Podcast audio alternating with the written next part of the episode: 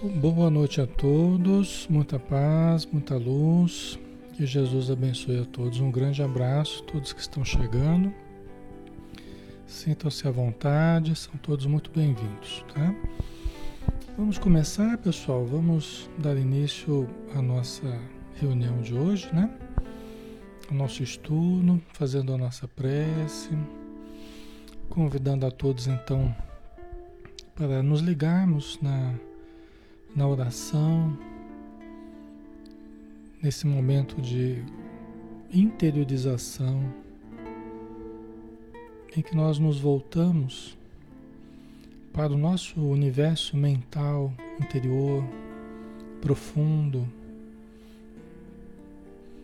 onde nós nos encontramos uns com os outros através das frequências que vibram em todo o universo e também nos perpassam o tempo todo. E nesses momentos nós podemos captar essas frequências, podemos sintonizar com a espiritualidade, podemos compartilhar de energias, sentimentos, pensamentos e podemos receber dessas frequências os melhores estímulos para a nossa saúde mental, emocional e espiritual. Obrigado, Senhor Jesus, por mais um dia de vida, obrigado por mais uma noite de estudos. Que hora se inicia com grandes possibilidades para nosso espírito imortal. Quando nós então analisamos questões primeiras e últimas de grande interesse para a vida eterna, onde relativizamos um pouco o aqui e agora, o imediatismo em que vivemos absortos todos os dias e subimos no alto da montanha onde podemos respirar um ar puro e podemos enxergar lá embaixo os problemas humanos de uma forma muito mais clara, muito mais límpida, uma visão de perspectiva, a perspectiva do espírito imortal.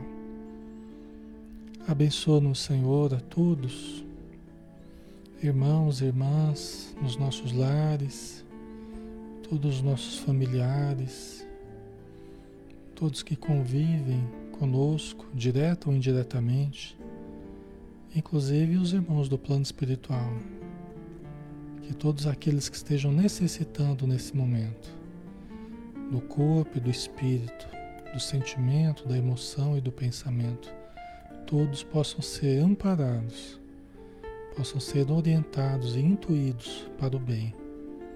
Muito obrigado por tudo e que a tua luz, Senhor, nos ilumine hoje e sempre. Que assim seja.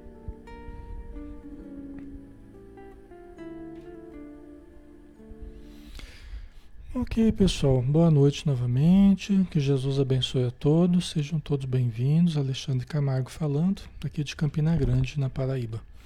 Tá? Estamos aqui na página Espiritismo Brasil Chico Xavier.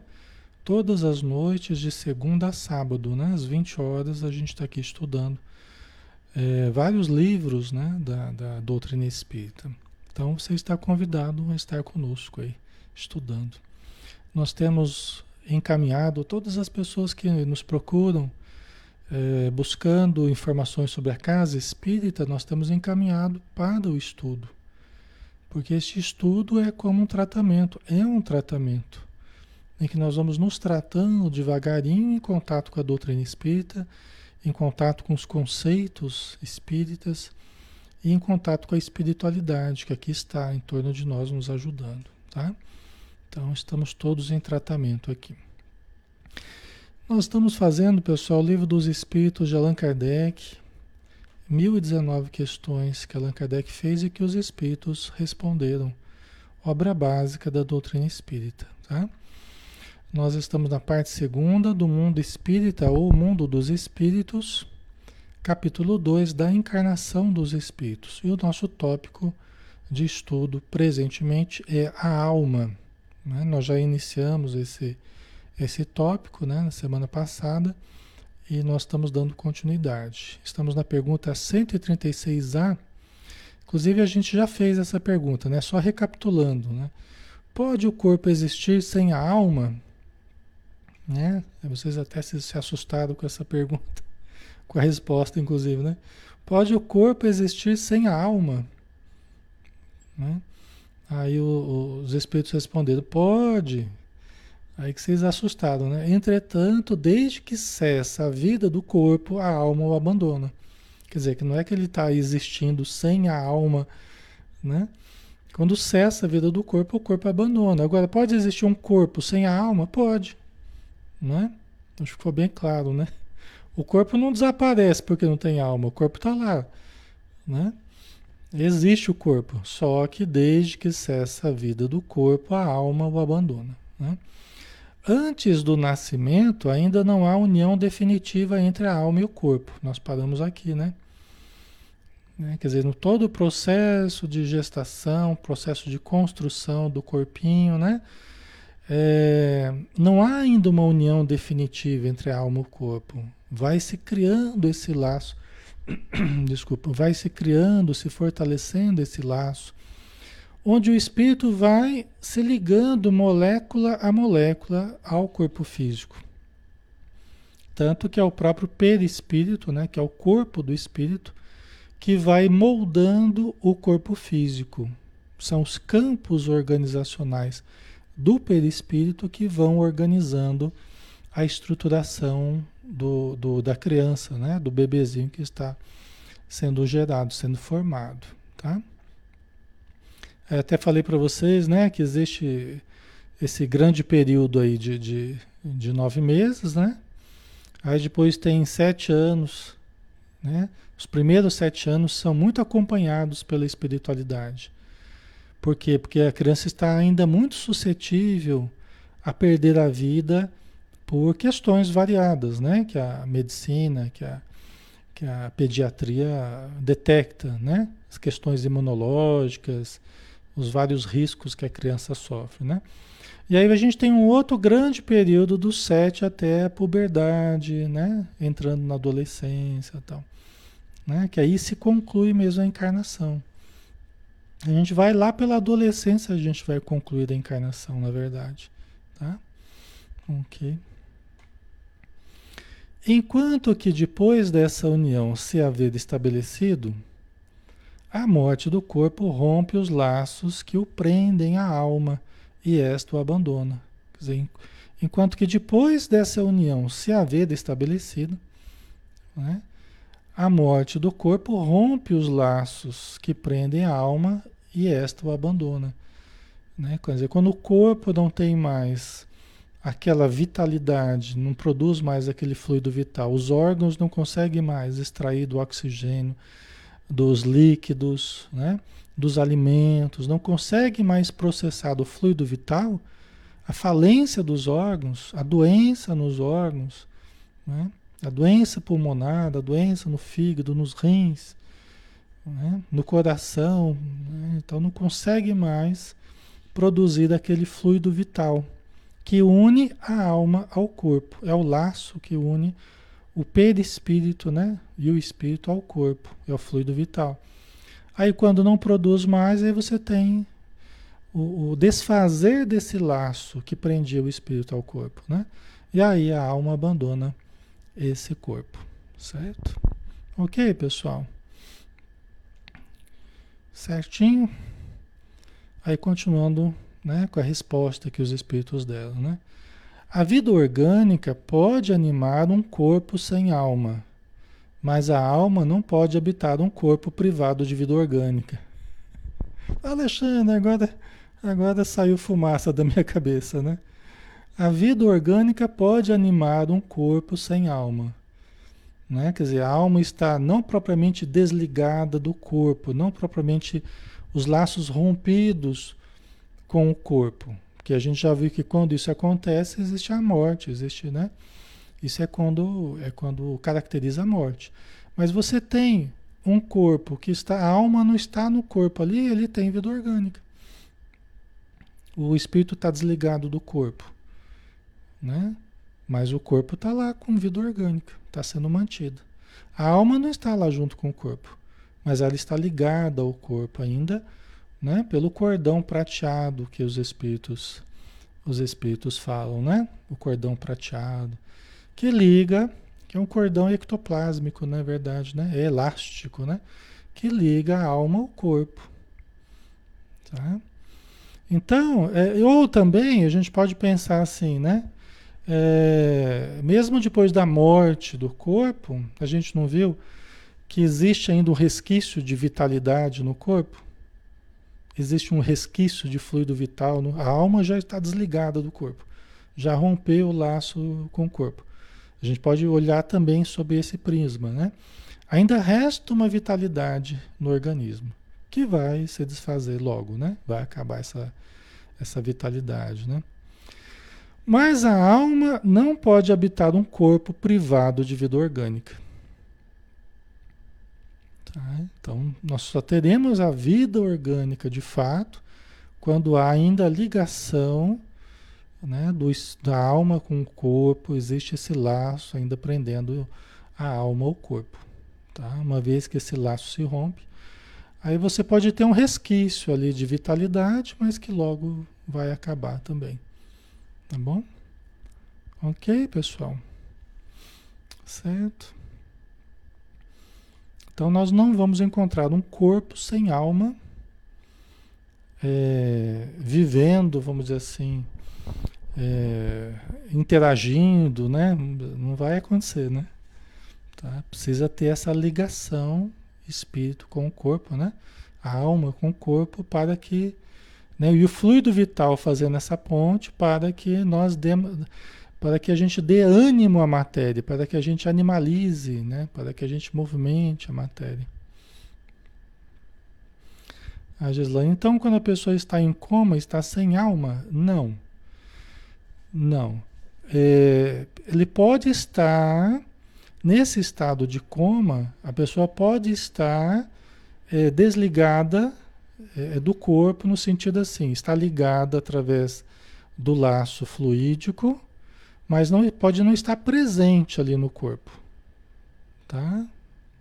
Pode não estar presente ali, mas ela ainda está ligada ao corpo, entendeu? Ainda está ligado pelo laço. Pode estar ali do lado do corpo, pode estar longe.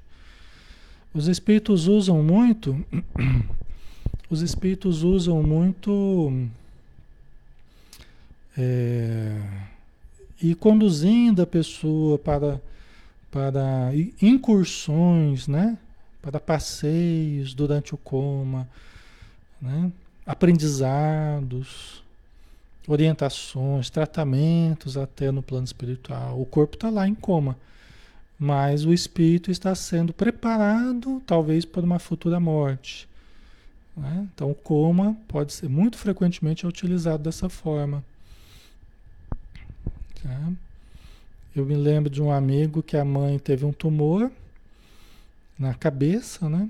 E aí chegou um momento que ela entrou em coma e era um processo já muito difícil, né? Muito avançado, muito complicado, né?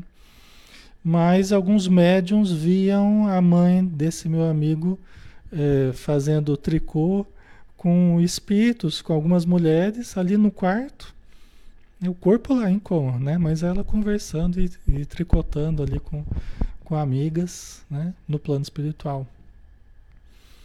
É, então é interessante, né? Quando a ligação, quando a ligação é, fluídica do espírito com o corpo se rompe, né? aí você tem, aí você tem um acelerar rápido aí da, da deterioração da saúde, né? Da pessoa. Aí você tem uma rápida deterioração. Tá? Ok. Certo, pessoal. Então vamos pra, para a pergunta 136b. Que seria o nosso corpo se não tivesse alma?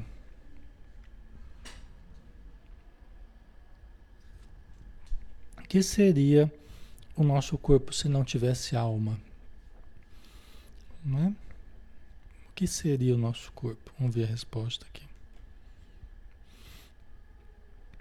Simples massa de carne sem inteligência. Tudo o que quiserdes, exceto um homem. Né? Quer dizer, o que seria o nosso corpo sem alma?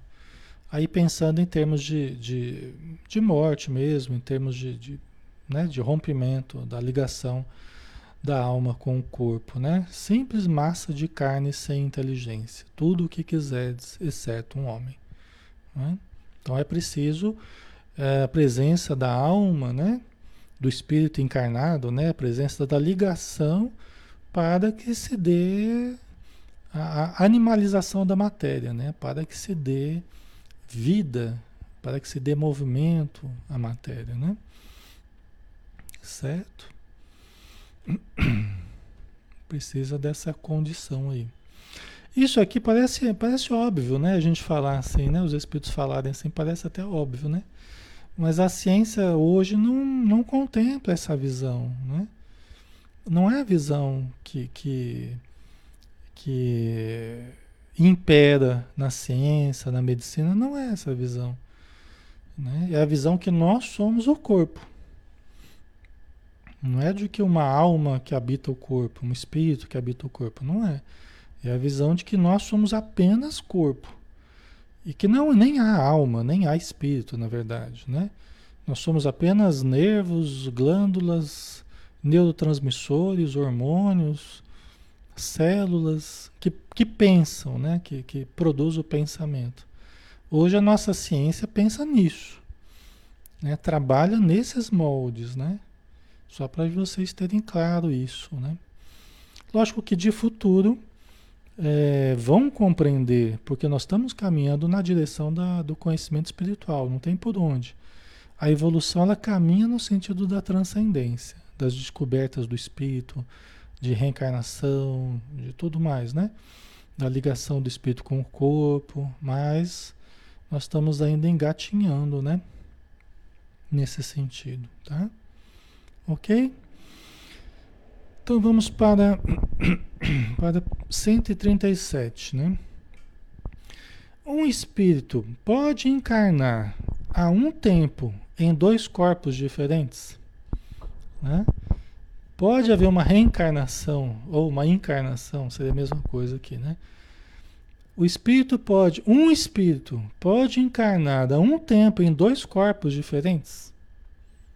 E aí? O que, que vocês acham? É possível um espírito habitar dois corpos?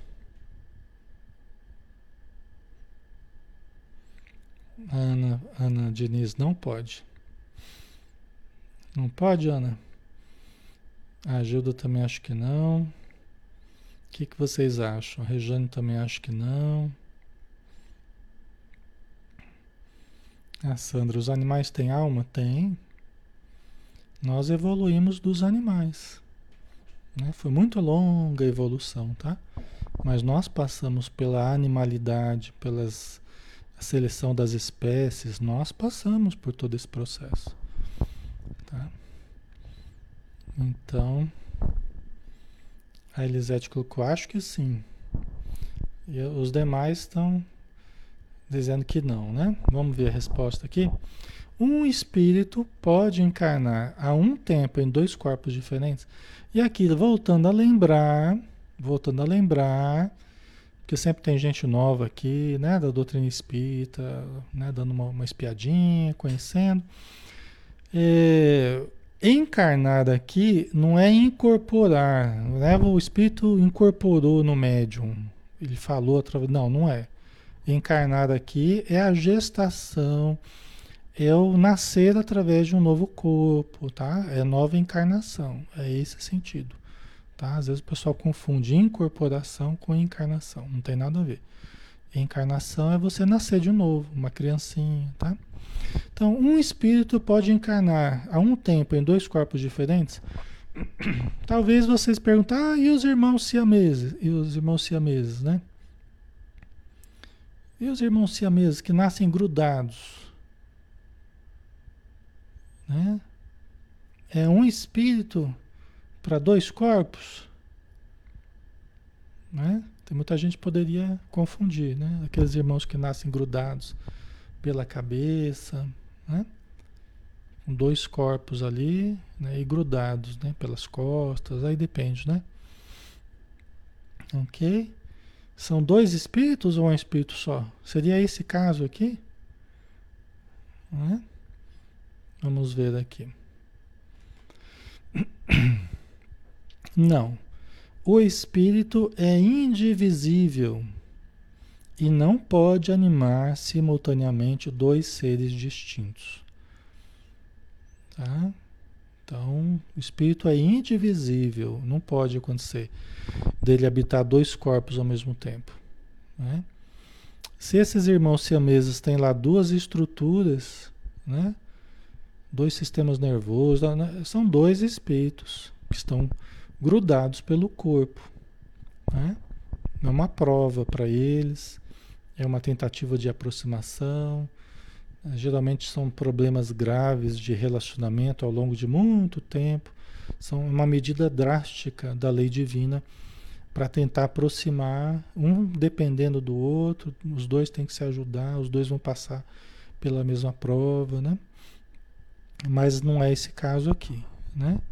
Não é de um espírito para dois corpos, são dois espíritos em, compartilhando um, um corpo, né? Que está lá com a má formação, né? Não, o espírito é indivisível, não pode animar simultaneamente dois seres distintos. Tá? Então não há essa, essa condição aqui, né?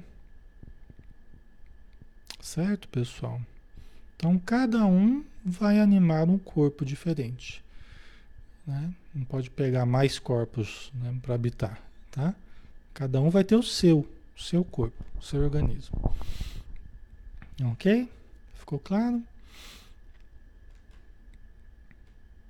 E o nosso corpo é feito sob medida, tá? Nosso corpo é feito sob medida. Ele é feito anatomicamente para nós mesmos. Ele é feito é feito medido exatamente para nós. Tá? Até porque ele é a cópia. Eu não falei que o, que o nosso perispírito, né, que é o corpo do espírito, que é o corpo energético do espírito, ele que molda o corpo físico, né? então ele é a cópia do perispírito. É absolutamente sob medida para nós. Né? Espíritos que vêm trazendo lesões, uma lesão no perispírito. Ele traz uma lesão no perispírito, na perna,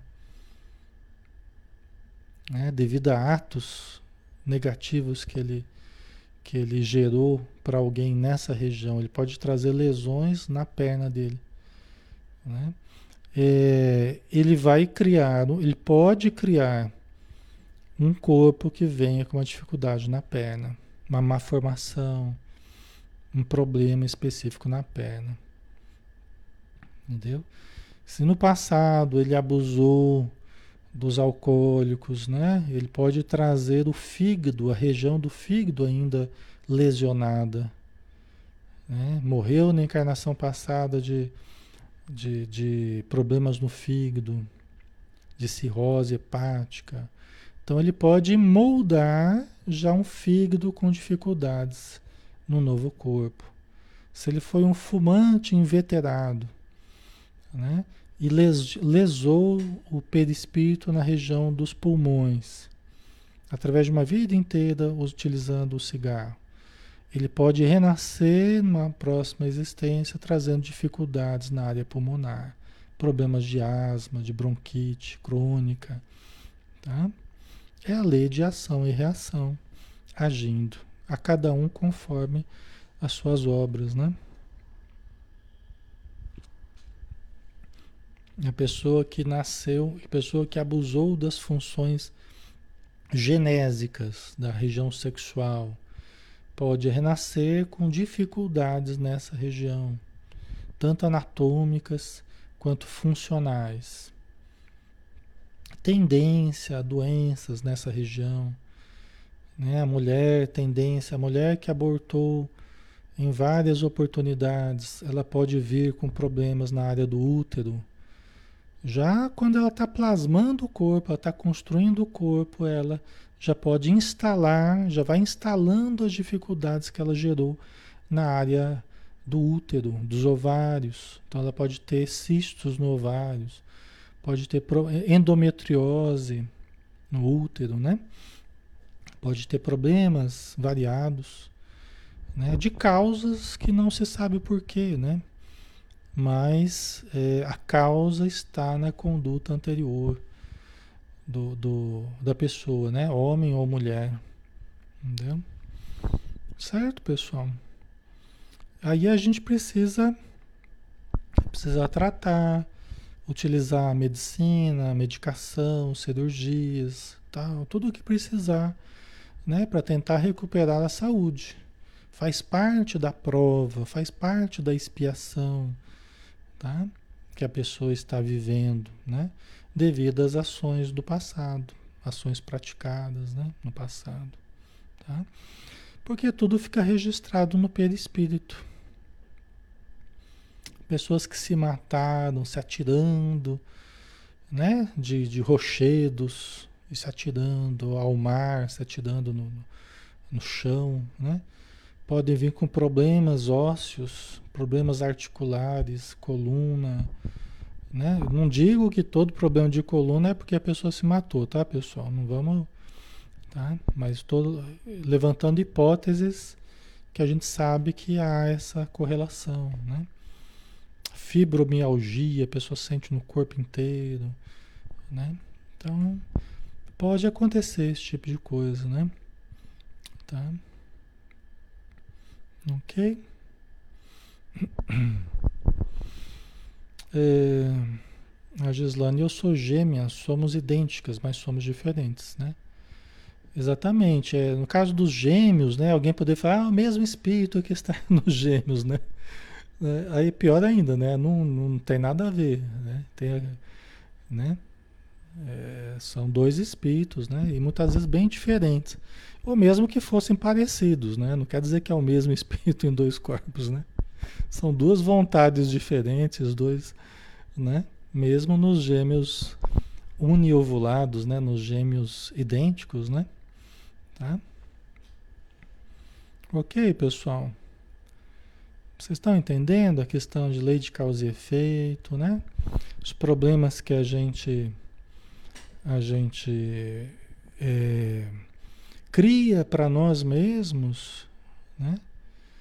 A gente cria para nós mesmos esses problemas, a gente lesa a consciência, a gente lesa o perispírito e lesa também o corpo físico.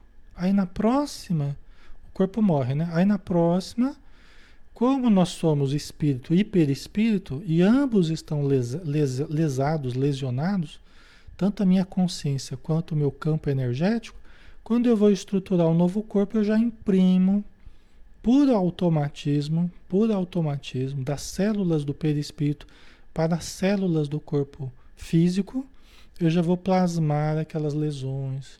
Então, se eu me enforquei, eu posso trazer numa próxima encarnação problemas nessa região. Fácil de quebrar, dores, problemas posturais, entendeu? Nessa região, porque eu lesei essa região. Se eu cortei os pulsos, né? Posso ter problemas também de, de paralisia nas mãos, né? Eu posso ter dificuldades de má formação dos braços, né? Tá? Ok? Ah, muitas vezes a fibromialgia é, tem questões físicas associadas a sofrimentos que a gente gerou nos outros também.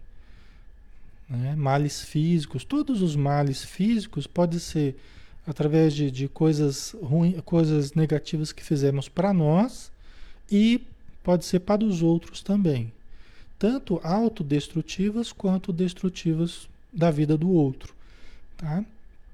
Então, nós cortamos alguém, cortamos o braço, furamos a pessoa, a gente pode vir com problema cardíaco, né? Ok? Então, a questão é que todo mal, toda destruição que a gente faz deliberadamente, né? É, nós lesamos a nossa consciência, nós infringimos a lei divina, que é uma lei de amor e caridade, né? de justiça. Tá? Nós infringimos a lei divina e nós lesamos a consciência. Lesando a consciência, você lesa também o perispírito, naquela região que se torna uma região de predisposição mórbida. É uma região que você tem, uma região de predisposição mórbida. O que, que é isso? É aquela região você tem uma predisposição à doença, a problema, a dor, tá? É uma região de predisposição mórbida, como ensina André Luiz. Certo?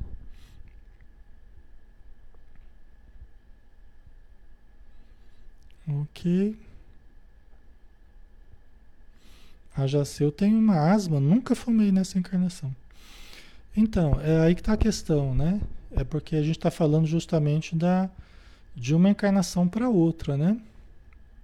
É, então, são coisas que você pode não ter feito nessa, mas você já vem com a coisa instalada, né? Aliás, é a causa dos, das doenças, a gente sabe, né? Jesus já ensinou que a causa das doenças é de origem moral, né? É a nossa conduta. Vai não peques mais. Por quê? Para que não aconteça coisa pior. Então ele associava sempre os problemas, as paralisias, né? As doenças que as pessoas viviam, a lepra e, e várias outras, a problemas morais do passado, né? E até dessa encarnação, né? Que pode também desencadear né? reações orgânicas, né? mas muito frequentemente em outras encarnações, né? Tá? Isso não é castigo, isso é oportunidade.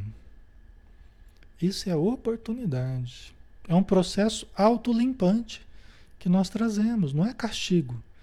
Você vê que a lei divina é tão perfeita e o nosso organismo, o perispírito, a nossa mente são tão perfeitos na estrutura divina que os criou que é auto-refazente, é auto-reconstruidor.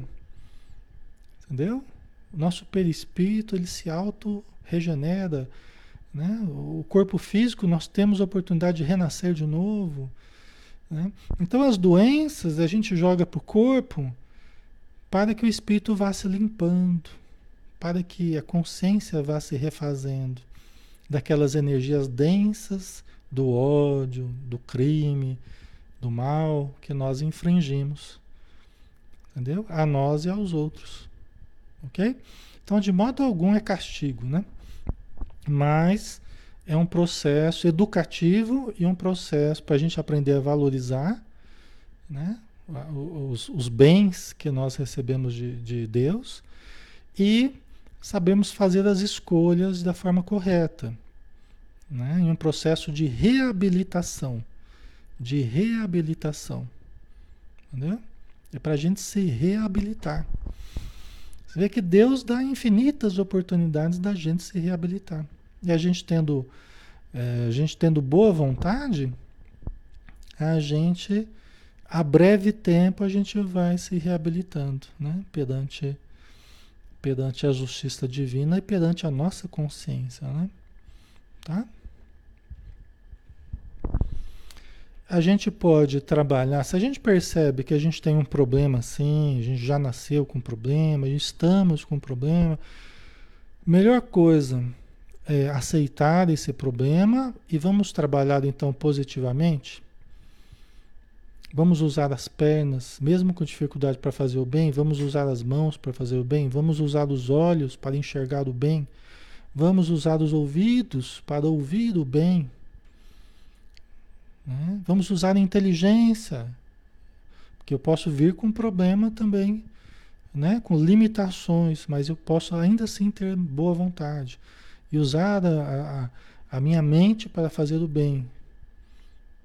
Né? Porque eu desarticulei um pouco através da minha, do meu orgulho, né? através do mau uso do poder.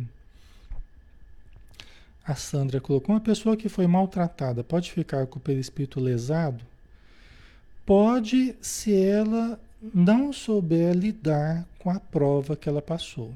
E até a gente comentou isso outro dia, né? É, eu vejo muitos espíritos que foram maltratados, pessoas que foram assassinadas cruelmente, dolorosamente, processos muito difíceis, mas não perdoaram, se vingaram, continuam cultivando ódio. E o que acontece? Eles não conseguem receber o auxílio no plano espiritual.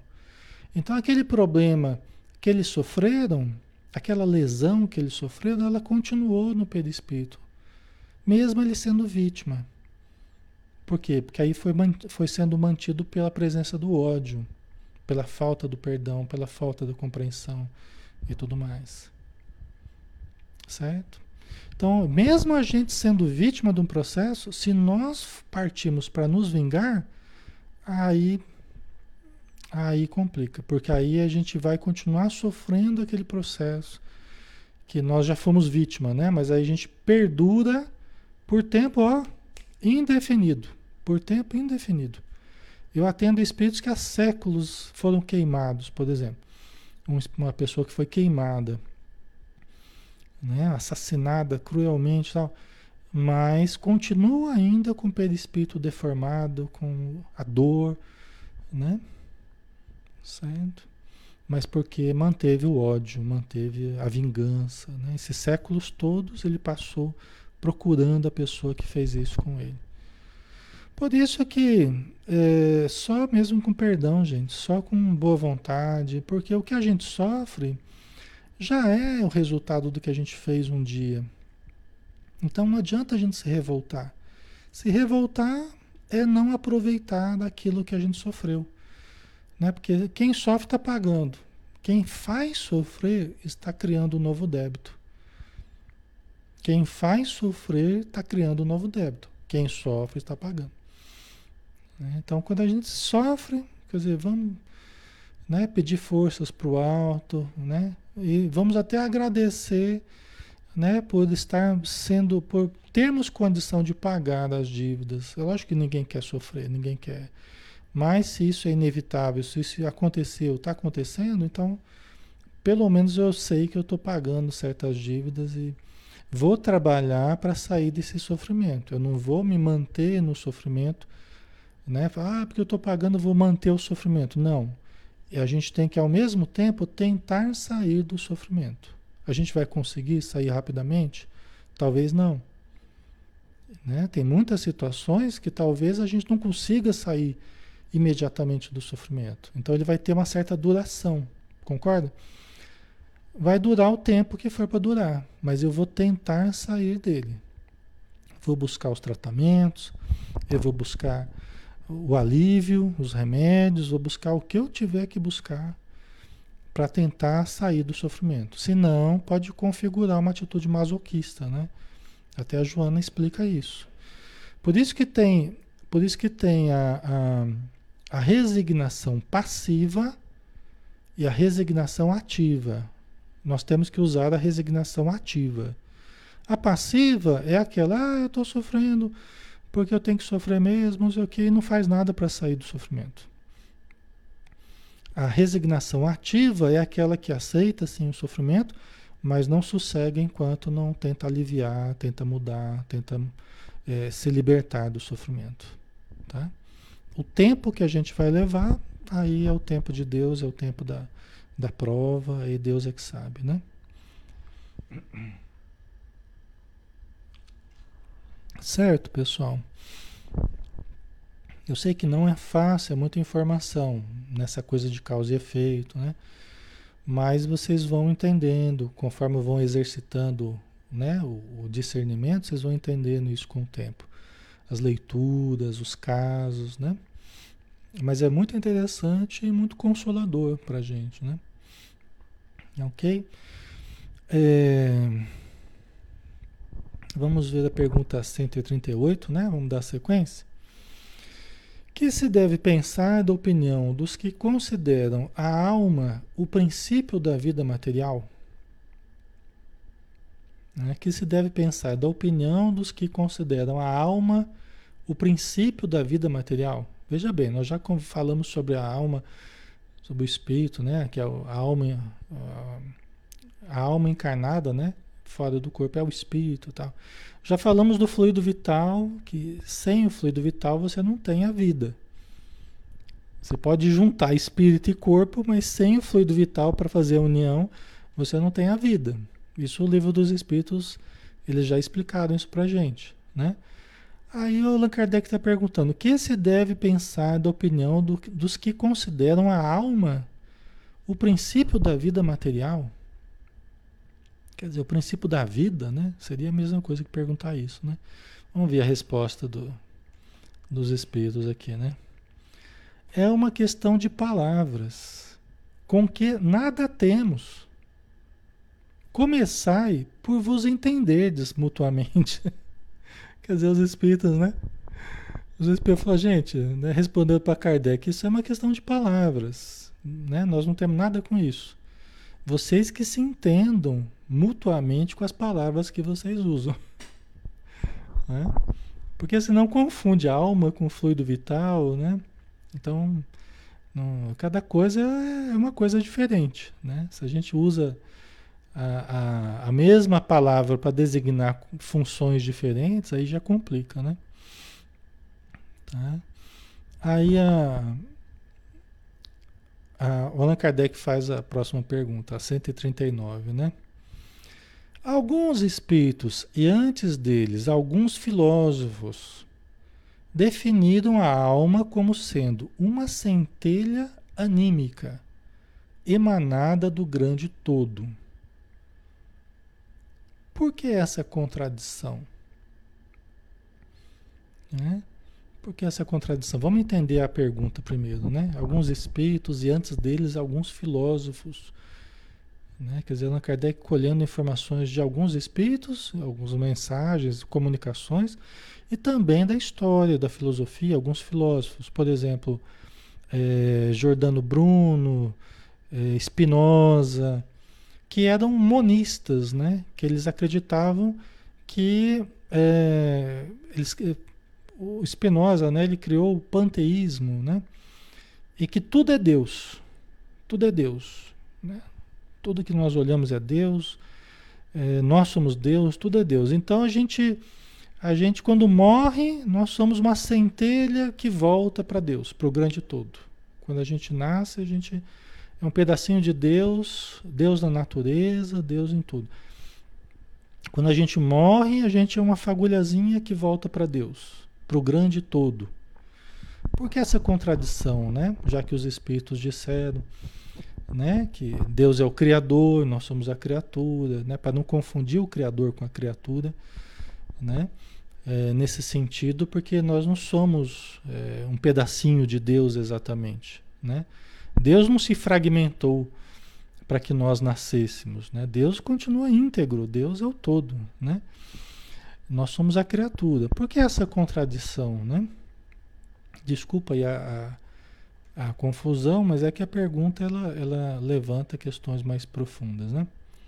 Não há contradição, os espíritos responderam. Tudo depende das acepções das palavras. Por que não tendes uma palavra para cada coisa? Né? Ainda nessa, nessa questão do, dos nossos problemas de vocabulário, de, né?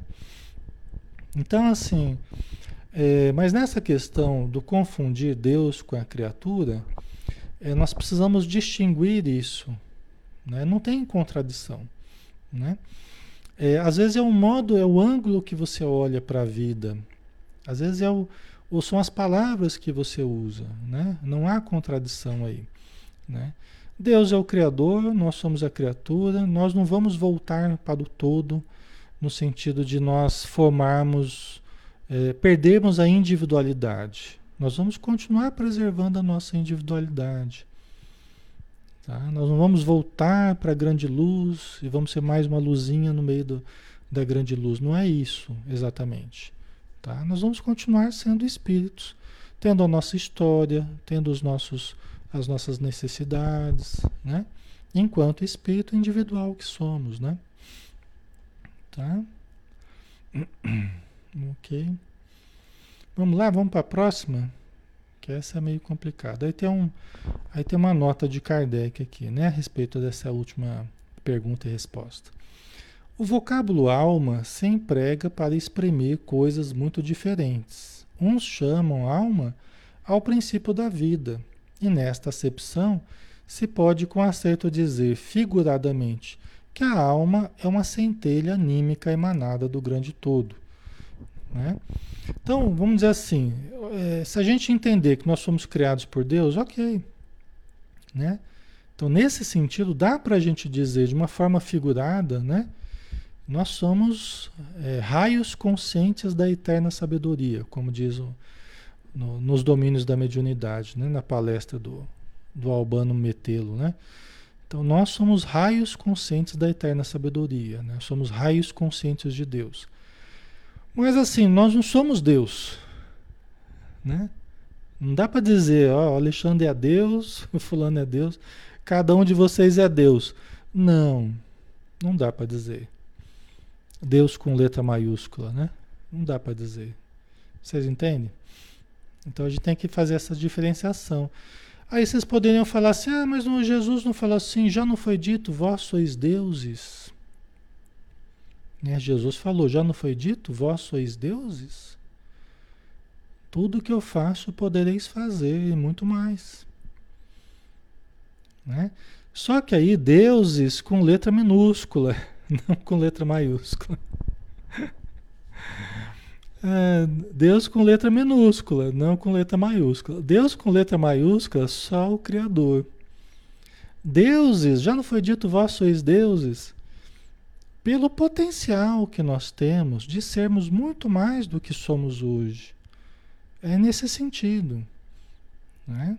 É nesse sentido. Ou seja, vocês têm um potencial divino, vocês têm um potencial maravilhoso, luminoso pela frente. Vós sois deuses, né?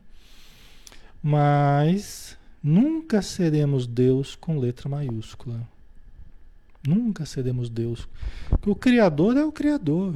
E nós sempre seremos a criatura. Ok? Então a gente precisa fazer essa distinção, né?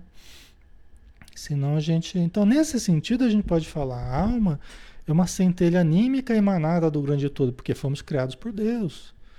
Somos um ser único. Cada um de nós é um ser único, né? Fomos criados simples, e ignorantes, viemos de Deus, nós somos provenientes da luz e para a luz retornaremos.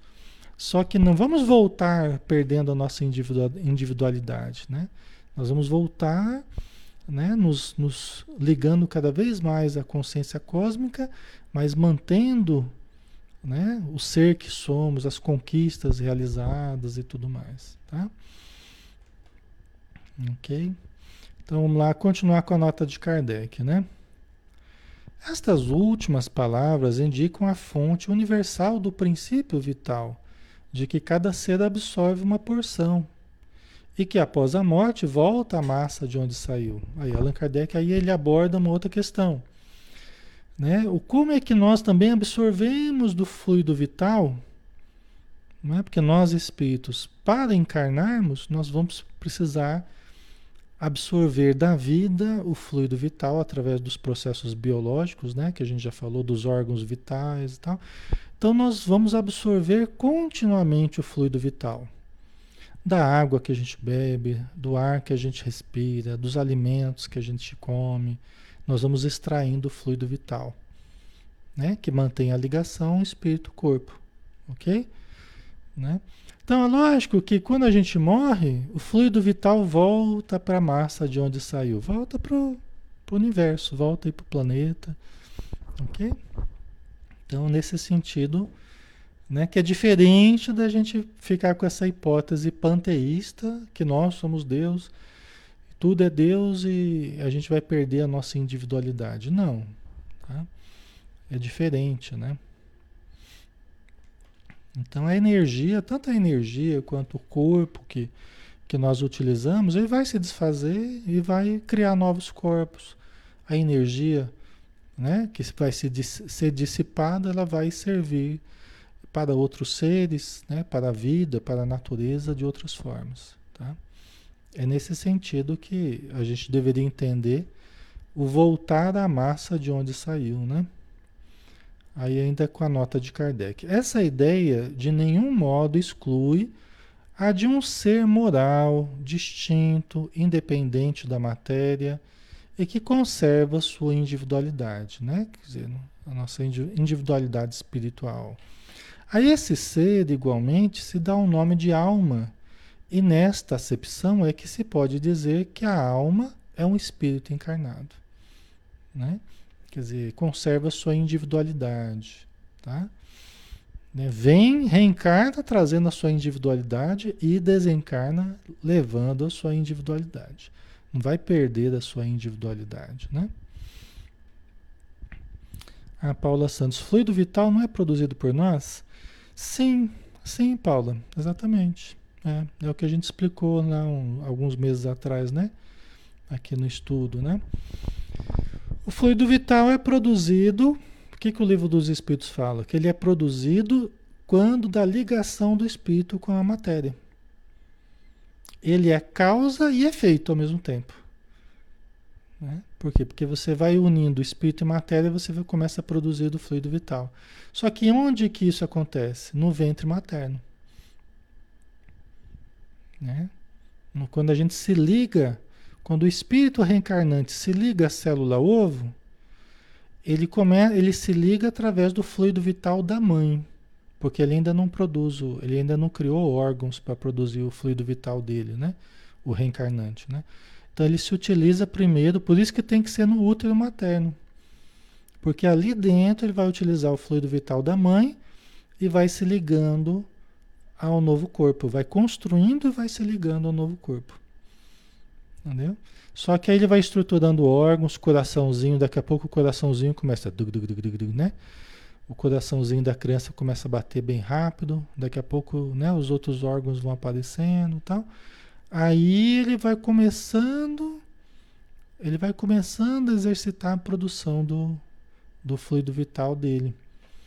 Até que ele consegue se desligar da mãe. Né? Aí vai sair do vento materno né? E vai parar de receber o alimento através do cordão umbilical e vai ele começar a absorver do alimento o leite materno, depois a alimentação, né? As sopinhas, depois alimentos sólidos, mas ele já está respirando por conta própria. Né? Ele já está respirando, e é o maior alimento que a gente tem a, a respiração, é o ar. é o maior alimento que a gente tem, né? A gente não para para pensar nisso, né? Né? O maior alimento é o ar. O ar que pega fogo ali dentro de nós, né? Ele é feito de dois materiais muito comburentes, que é o oxigênio e o hidrogênio. Ambos são dos mais comburentes que existem, né? E a gente, é, quando a gente bebe água, quando a gente respira, né, o O2, o oxigênio, nós estamos colocando esse, esse material comburente para pegar fogo dentro de nós. né? É, para ser utilizado para produzir energia né, dentro de nós. Né? Ok. Você vê a alimentação, a gente pode ficar bastante, né, vários dias sem comer. A, a água, a gente sete dias e olha lá, né? Os rins já podem falir sem a água, né? E a respiração? Nós não conseguimos ficar nem três minutos, quatro minutos sem respirar. Né? De tão importante que é o ar, né? Como, como combustível, né? Tá? Então a criança, quando ela sai né, do ventre materno, corta o cordão umbilical, aí ela vai começar a receber os alimentos, agora por ela mesma, né? E do, do ambiente, e vai produzir, ela vai produzir do seu fluido vital, né? Ok? Certo?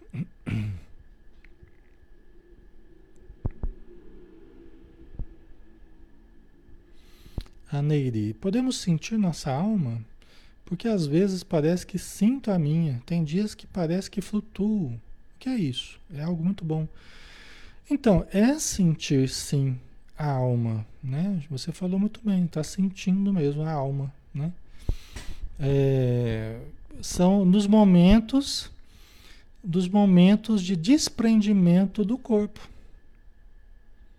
Quando o corpo relaxa, quando o corpo vai meio que perdendo a sua ação por conta do sono, do relaxamento, da imobilidade, né? O que que acontece? O espírito fica mais livre, a alma, né? Porque é o espírito encarnado, né? Vamos falar conforme, conforme o livro dos espíritos fala aqui, né? A alma fica mais livre. Os laços que unem, os laços fluídicos que unem a alma ao corpo, eles se afrouxam. Do mesmo jeito quando a gente está doente, né?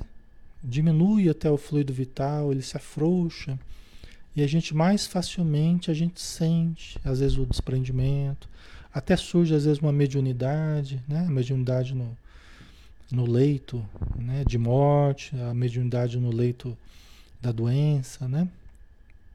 Que surge em função do desprendimento. Tem pessoas que têm uma facilidade, né, Neiri? Você, pelo jeito, você tem essa facilidade de, de perceber o desprendimento do corpo. Às vezes, um simples relaxamento que você faz, eu uso muito os relaxamentos também, é, tanto no consultório quanto no centro, né?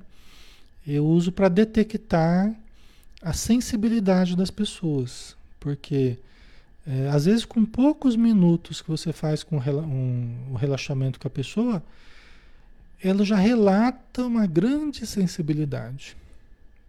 Alexandre, parece que eu estava flutuando, parece que eu estava crescendo, expandindo, uma sensação maravilhosa.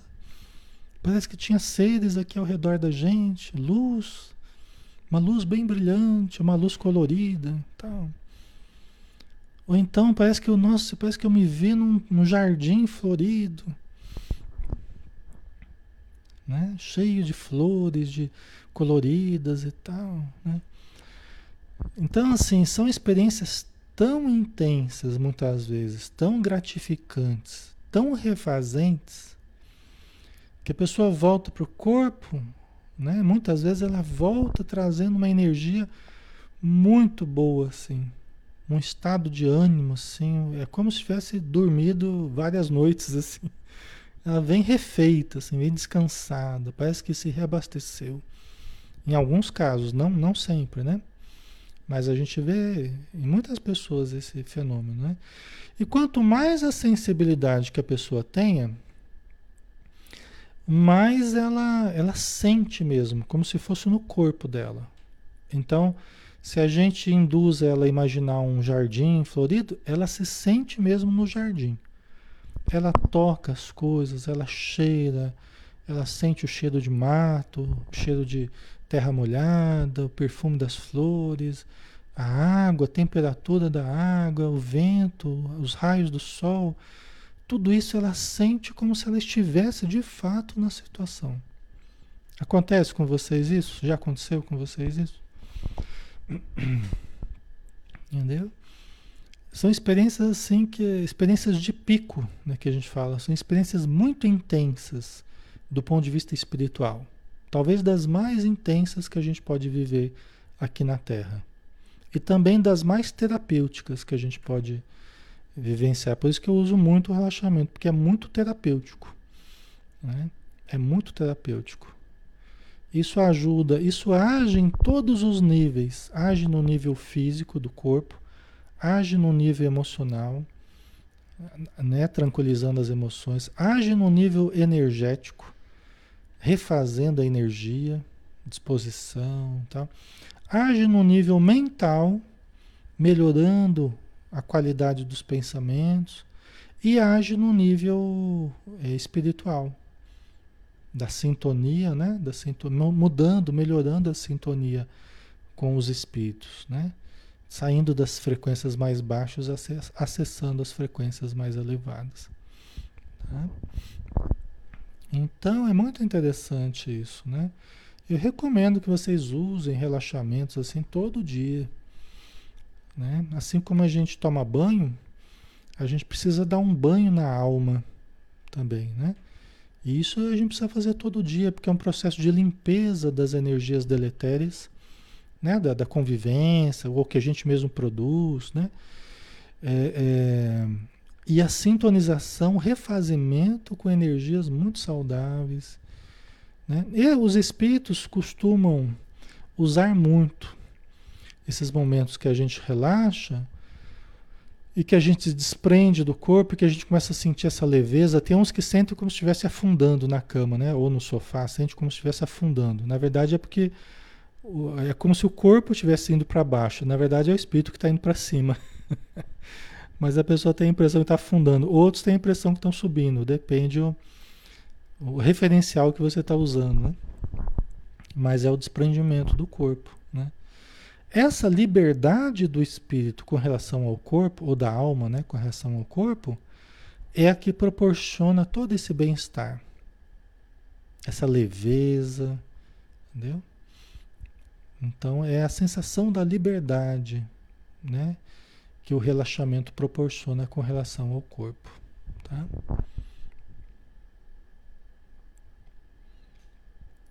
E isso pode ser treinado também, viu, pessoal? Isso pode ser treinado. Tem gente que no início fica muito tenso. Quanto mais tenso, a pessoa, ah, Alexandre, tem uma dificuldade para relaxar, não consigo fazer.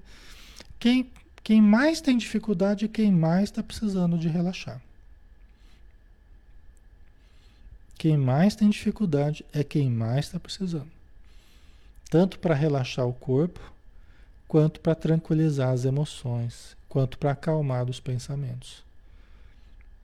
Geralmente a pessoa muito ansiosa, pessoa muito inquieta, pensamento muito acelerado, muito, né? E o corpo muito tenso, muito agitado, uma motricidade muito grande. Então o relaxamento é fundamental né? Uma pessoa que esteja assim, né? A meditação também, né? É que são práticas diferentes. Oração uma coisa, meditação uma coisa, relaxamento é outra.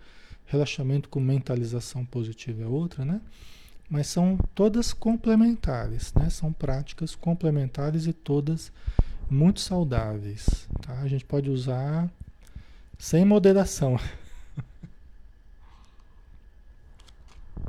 Gente, acho que está na hora, né? Deixa eu ver aqui. Se já acabou essa nota de Kardec.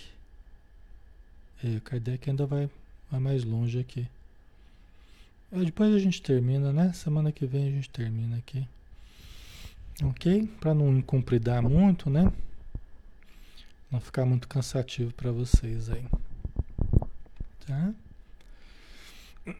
Então é isso, né? É uma disposição orgânica, né? É uma disposição orgânica, tem tudo a ver com a mediunidade. Ah, quanto mais facilidade de desprendimento, geralmente mais mediunidade eu tenho, mais sensibilidade a pessoa tem. Por quê? Porque a mediunidade ela tem uma relação muito íntima com a emancipação da alma com relação ao corpo. Quanto mais facilmente eu me emancipo eu me desligo, né? os laços, por uma predisposição orgânica, isso é facinho de fazer. Geralmente são as pessoas mais sensíveis. Tá? Ok? Então vamos lá, né? Vamos fazer a nossa prece final para a gente encerrar então, né?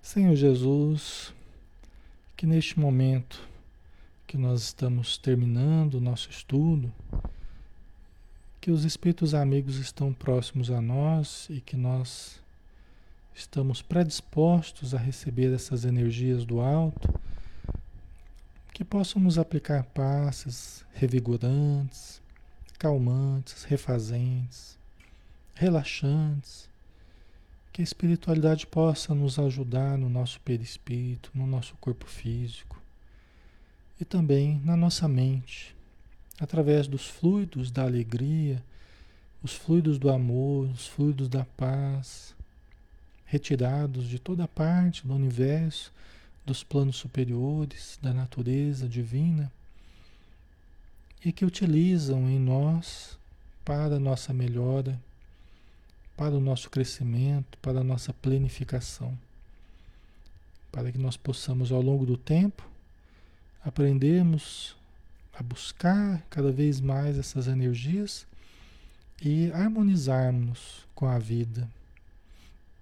Nós te agradecemos por tudo e dispensa-nos na tua paz, Senhor.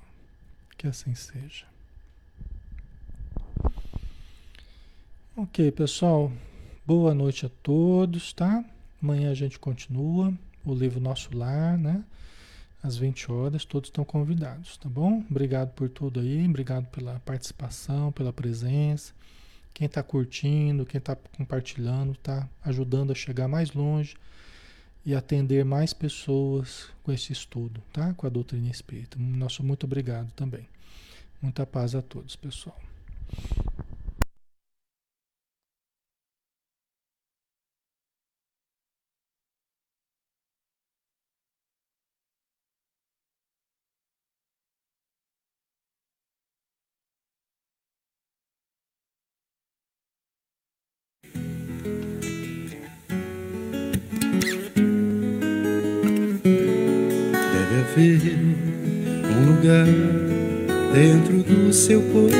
Coração onde a paz brilhe mais que uma lembrança. Sem a luz que ela traz já nem se consegue mais encontrar o caminho da esperança. Sinta chega o tempo de enxugar o pranto dos homens, se fazendo irmão, se fazendo irmão, estendendo a mão. Só o amor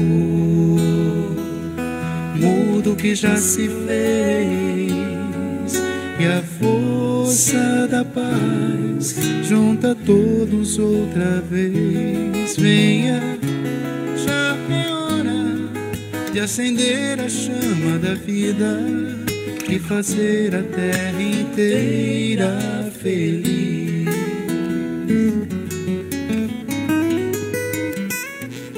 Se você for capaz de soltar a sua voz pelo ar, como prece de criança,